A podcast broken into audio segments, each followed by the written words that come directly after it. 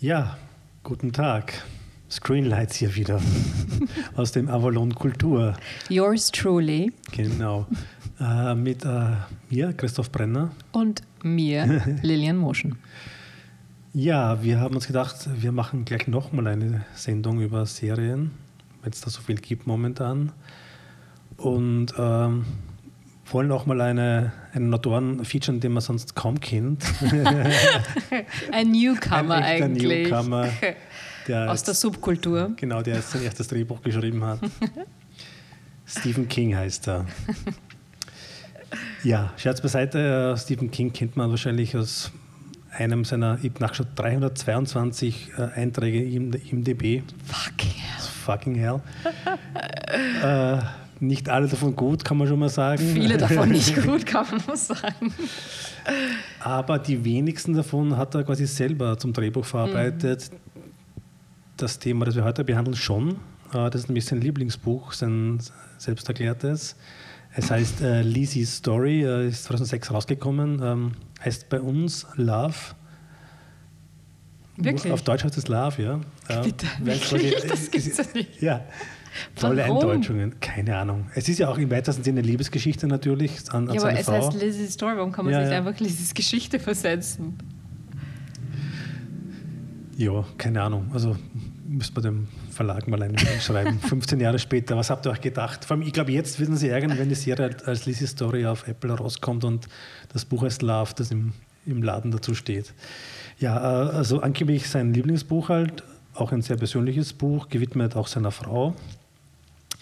Weil einige Sachen, die in dem Buch und auch in der Serie passieren, halt auch durchaus auf so ähnlichen Begebenheiten und Ereignissen aus seinem Leben beruhen. Also er hat ja irgendwann einmal einen Unfall gehabt vor 20 Jahren und da kam er dann irgendwann aus dem Krankenhaus zurück und seine Frau hat irgendwie so schon seinen Schreibtisch ausgeräumt gehabt und seine Manuskripte durchgesehen und das quasi der Aufhänger, das war der Aufhänger für dieses Buch und es gibt auch ein anderes ähm, äh, Ereignis, wo seine Frau mal von einem äh, verrückten Fan heimgesucht wurde in, im eigenen Haus und ich glaube, er war nicht zu Hause.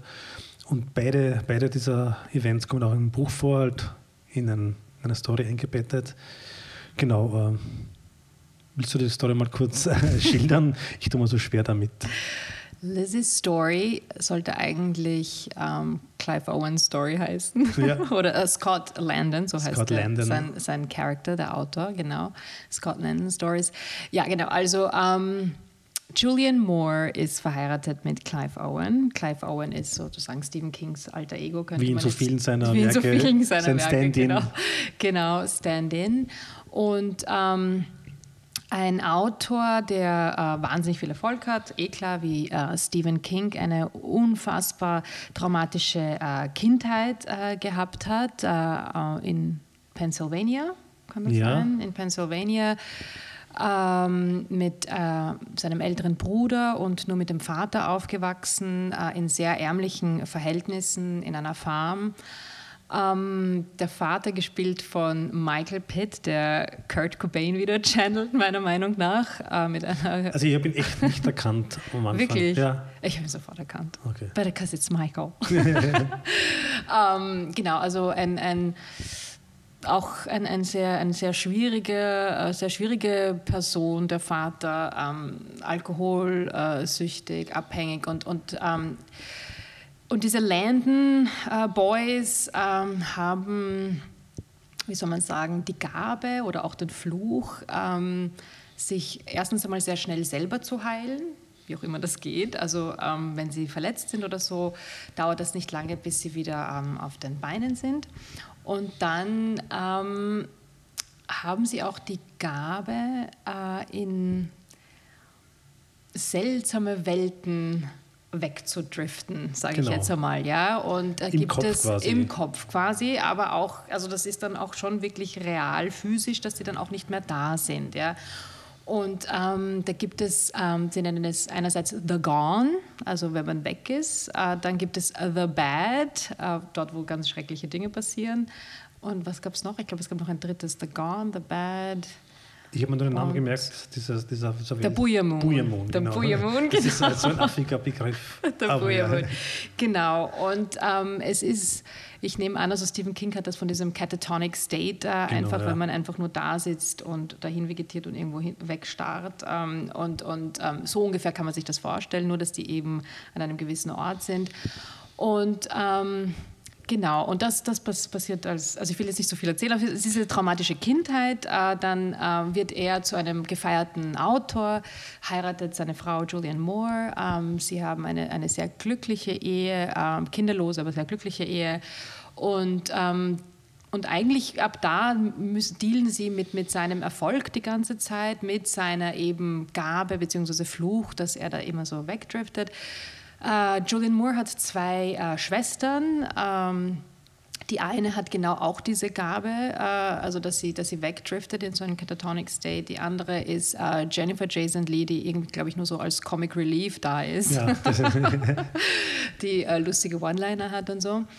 Und ähm, Genau, und äh, es geht darum, um, äh, um Grief, also um, um Trauer zu verarbeiten, was es bedeutet, seinen, seinen Lebensmenschen, wenn man das so sagen will, zu verlieren. Genau, vor dem druckt er sich halt jahrelang. Genau, ähm, was es bedeutet, mit einem erfolgreichen Autor oder mit, einer, mit jemandem verheiratet zu sein, der einen unfassbaren Erfolg hat, der auch unglaublich viele Hardcore-Fans hat, Superfans, äh, Stalker-Fans, ähm, auch so ein, eben ein klassisches äh, King-Sujet eigentlich, da gibt es ja immer die, die, die Stalker-Fans. Ja, in, mehr, in mehreren Filmen und, und Genau, Büchern. und ähm, ich muss sagen, also es, das, das hat mich ein bisschen gelangweilt, eben diese typischen Kinkisms, die man ja. halt, äh, Kinky Kinkisms, Kinky, Kinkisms, ähm, die man sich erwartet, eben der, der, der Stalker-Fan, gespielt von dem äh, großartigen Dane, die Hahn. Ähm, Paul Dano hatte keine Zeit, also nein, weiß ich nicht, aber sie sind halt so, Dane Hahn und, und Paul Dano sind so die Parade-Creepy-Typen. Äh, ja, ich, ich finde auch, man hätte Michael Pitt casten können dafür. Stimmt, stimmt. Also er hat eher, also es wurden eher alle versammelt in dem das stimmt. Ja. Ähm, genau, und, und darum geht es irgendwie. Und, und es also so, man merkt schon, es ist schwer zusammenzufassen. Es ist sehr schwer zusammen. It's all over the map, äh, was, was, ich, was auch bei King mich ein bisschen stört. Es ist mir zu wenig fokussiert. Es ist mir das Supernatural, ist mir dann auch, auch einfach zu viel und zu wenig durchdacht. Es, äh, es ist, ähm, es hat sehr interessante ähm, Aspekte und, und Herangehensweisen, wie zum Beispiel eben, was es bedeutet, äh, mit so einem, wie man mit so einem Erfolg umgeht, was es auch bedeutet, wo man hingehen muss, um kreativ zu sein, äh, diesen einen heiligen Ort, ähm, wo, wo, wo man seine, seine oder diesen Pool der Kreativität, wie, wie man da ähm, dorthin kommt und wieder zurückkommt ohne und nicht für immer dort stecken bleibt und so. Also da, da, gibt, da gab es sehr interessante ähm, Ideen. Nur im Endeffekt war es mir dann einfach zu überfrachtet auch, äh, zu äh, eben nicht durchdacht und ähm, ja, zu, zu viel einfach von also was, was so das Supernatural betrifft. Gut, da kommt man kaum rum bei, bei Stephen King um das, um das Übernatürliche. Aber oft, hat, oft hat man dann halt äh, Filmemacher, Filmemacherinnen, die ja quasi das ein bisschen so, die dem entgegen arbeiten, mehr oder weniger uns einfach ja, formal was anderes dazu einfallen lassen. Das ist auch hier ein bisschen der Fall.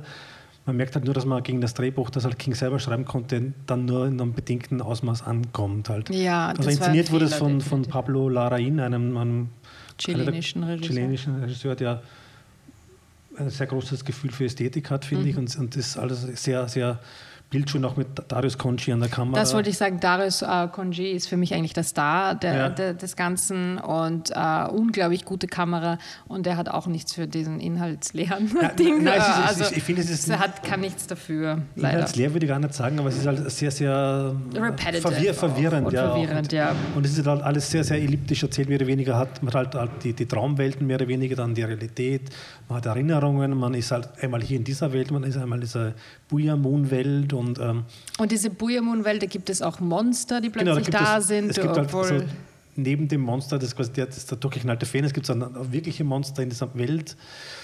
Und das ist wirklich a lot to unpack, muss man sagen. Ja. es fügt sich dann aber mit, mit, mit Fortgang der, der Staffel, finde ich, schon zusammen und am Ende war ich dann durchaus auch, auch, auch versöhnt mit der, mit der ganzen Erzählung. Und man muss auch sagen, zum Beispiel, dass die Julianne Moore, also eben die, die Frau von, von diesem Autor, dann auch nach Buyamoon gehen kann, obwohl sie nicht in so einen catatonic State verfällt wie ihre Schwester, sondern sie kann das einfach nur, wenn, wenn Wasser in, ein, in der Gegend plätschert mhm, oder so, mhm, mhm. schafft sie es einfach dorthin. Warum? Keine Ahnung, funktioniert einfach. Sie kann es. Also es ist einfach so, und man kann auch jemanden mitnehmen dann, auch nach einiger Zeit ja, kommt man ja. drauf, äh, wie... Das klingt jetzt alles wahnsinnig gut. ist es auch zum gewissen Grad. Und man, ich, ich habe es trotzdem gern geschaut, weil es einfach so wahnsinnig kompetent irgendwie äh, inszeniert wurde und wie so durchaus einfallsreich halt, wie gesagt, mit, mit, mit Larin und Konji so ähm, gute visuelle Ideen hat. Ja, ich glaube, ohne Konji hätte ich nicht weitergeschaut. Genau, genau. Und ja. auch die Schauspieler. Also Julian Moore spielt, glaube ich, selten Serien. Kann mich gar nicht erinnern, dass sie mal eine Serienhauptrolle ja. gespielt hat. Fantastisch darf auch ein bisschen lustig sein, was man auch von ihr irgendwie selten sieht, ja. finde ich. Jennifer Jason Lee, Clive Owen ist mehr oder weniger zwar die ganze Zeit tot, aber irgendwie trotzdem immer präsent und auch, also wie in Children of Men, wo sie auch gemeinsam gespielt haben, mehr oder ja. weniger. Also, die kommen, also wirklich also von, von vorne bis hinten irgendwie top, äh, top besetzt. besetzt und ausgestattet und was auch immer. Und das Drehbuch halt hat Stephen King leider selber schreiben Leider. Müssen. Man hätte sie dann durchaus mehr, mehr Freiheiten rausnehmen können. Und damit sind wir, glaube ich, auch schon beim Thema, ähm, was sind so gute King-Verfilmungen und wie, wie schauen die aus? Weil je mehr man davon weggeht von King, desto besser wird es oft, finde ich. Also ja. Thema The Shining. Ah, ja, definitiv. Dann gibt es aber auch so Sachen wie, wie die, die, die Stand-Miniserie von heuer, die zweite schon, die es gab, die dieses King, die King-Vorlage quasi umarbeitet, aber auf Verweise, die völlig kompliziert und, und, und uh, umständlich alles macht. Also manche King-Bücher sind besser generell so, zur Filmform geeignet als andere. Und wenn man dann Sachen nur falsch macht, dabei ist es halt ganz schwierig. Was sind deine King-Lieblings? Ich habe nur einen King-Liebling, das ist eh The Shining, wie du schon gesagt hast. Ja, ja. Und es ist einfach so äh, klar und programmatisch, dass es einfach der Film ist, den er überhaupt nicht ausstehen kann und den er ganz furchtbar findet. Und er den er selber remaked hat und das war dann halt das fürchterliche. Genau, ja. und er sehr gesagt hat, dass, dass er überhaupt nicht d'accord geht mit dem, was Kubrick irgendwie da gemacht hat und so. Und ich finde, das ist der, der interessanteste King überhaupt. Er hat ihm halt das Übersinnliche ein bisschen ausgetrieben oder beziehungsweise halt äh, auf ein Minimum reduziert, muss man sagen. Oder mhm. würdest du sagen?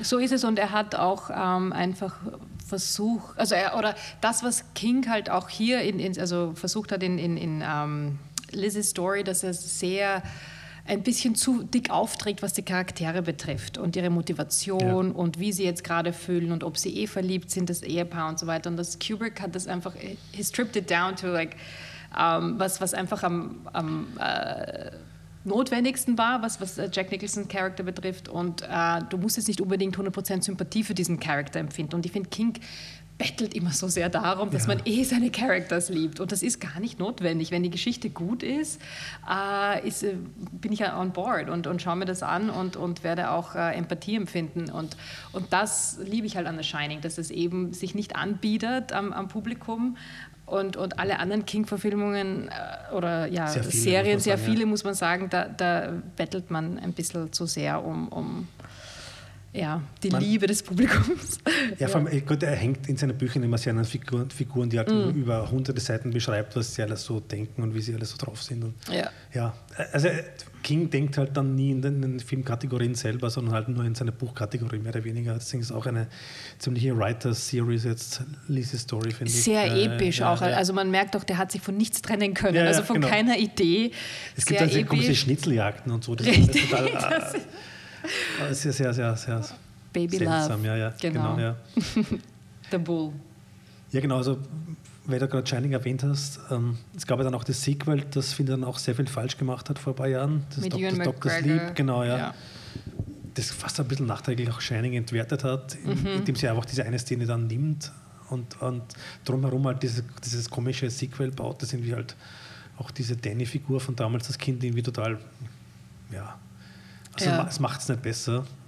Das hat aber, glaube ich, Stephen King wesentlich besser gefallen als, als Shining. Ja. Sonst muss ich sagen, also letztes Jahr gab es ja eine Serie, die mir sehr gut gefallen hat, auch von Stephen King, einem relativ schlechten Buch, Die Outsider, ja. wo aber eine wahnsinnig für mich gute Serie daraus entstanden ist, weil, weil das halt auch sehr vieles von diesen King, Kinky Kingisms weg, weg äh, gestrichen hat. Ja. Bis zum, bis zum, also bis zum Bis Minimum, zu einem gewissen Grad. Ich war auch, also ich muss sagen, zu den ersten paar Episoden hat es mir auch wahnsinnig gut gefallen. Also es war eine, eine Crime-Story, Murder-Mystery-Story. die in so und Kulte dann mal reinschwappt, so wie, wie True Detective Staffel 1 ein bisschen. halt. Genau, nur dass es dann eben wieder zu sehr in das äh, Supernatürliche, Supernatural, Übernatürliche kippt. Und dann von, von da an einfach äh, ich da nicht mehr folgen konnte. Das war mir dann einfach zu sehr Stephen King World und, und Dämonen und Monster und, und wieder zu Ja, dick aufgetragen. Ohne, ja, der Formwandler, genau. Ja, es kommt halt die Figur halt von, von Cynthia Rivo rein, die halt auch aus anderen Büchern von ihm äh, bekannt ist, wie, wie, wie es halt oft so quasi so Querverweise gibt, die dann quasi auch so dieses Shining hat und die halt diese Sachen erkennt, diese übernatürlichen, die halt Ben Mendelssohn, der Cop, nicht erkennen kann. Genau, Ben Das. Interessante daran fand ich halt, äh, so der Gedankengang, äh, gibt es diese Sachen, wenn man nicht dran glaubt? Das thematisiert Hm, Das ist halt- typisch King, ja. das ist typisch King. Ja. Und das finde ich auch in, dem, in, in, der, in der Serie fand ich das äh, wahnsinnig gut rübergebracht. Und wie sehr kann man sich aufreiben an, an, an Sachen als, als Ermittler auch, das klassische Cop-Thema halt. Äh, und wann muss man einen Schlussstrich ziehen und was auch immer. Also, und, selbst wenn man, also hängt sie darauf auf, dass es quasi Beweise gibt für Taten, aber es nichts geklärt ist durch die Beweise, weil es nicht zusammenpasst. Und wie kann man sich da reinsteigern und so. Ja. Eben, und ich, ich finde dieses ähm, Übernatürliche oder so äh, lehne ich jetzt per se nicht ab oder so, weil du True Detective eben erwähnt hast, da gibt es ja auch viel um, um Spiritualität, um, um das, was wir nicht sehen, was da noch draußen ist und so ähm, metaphysisches und so. Das, das ist wahnsinnig spannend und gehört natürlich zu einer guten Erzählung dazu.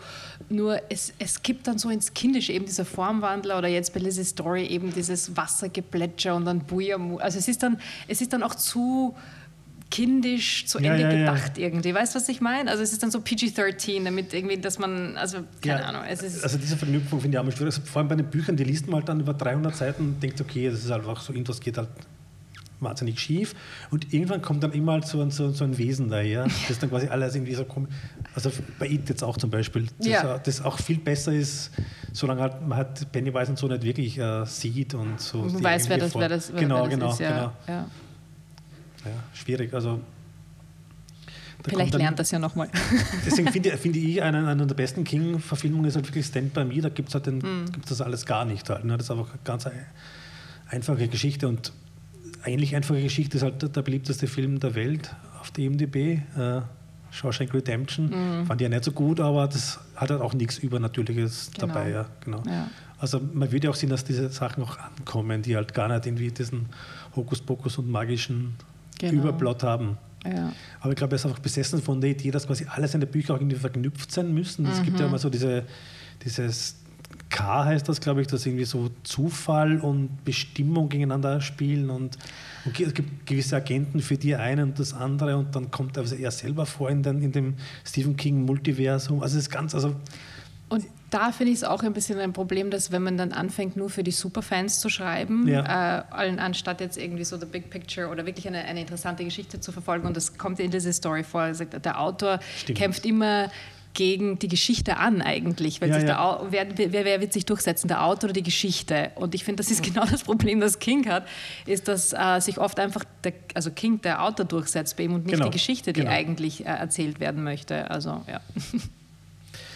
gut. Also wir haben alle Lieblingsfilme geklärt von Stephen King. Was, was gab es noch? Sehr gut fand ich damals auch noch The Mist, der war vor 15 Jahren oder so. Habe ich nicht gesehen, glaube ich. Das ist nämlich auch ein, ein, ein, ein, ein Film, der sich dann eine Freiheit nimmt. Es gibt so Nebel, der Mist halt, der quasi alles Böse. Und dann verschanzen sie bei allem Einkaufscenter und dann hat die üblichen Dynamiken. Die einen knallen durch, die anderen ziehen die Leute auf ihre Seite und so weiter. Und dann gibt es halt ein Ende, äh, das anders ist als im Buch und viel radikaler und viel nihilistischer. Und das glaube ich sogar Stephen King gefallen hat selber. Das ist wirklich äh, eine der besseren Stephen King-Verfilmungen aller Zeiten. The Mist The empfehle ich ja Mist. nochmal mit Thomas Jane und so Marsha Gay Harden.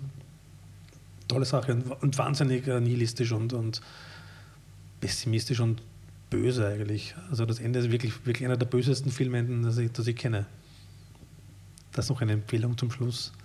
Das klingt doch gut. Hören wir doch nihilistisch auf, oder? Sehr gut. Bis zum nächsten Mal. Bis zum nächsten Mal. Ciao.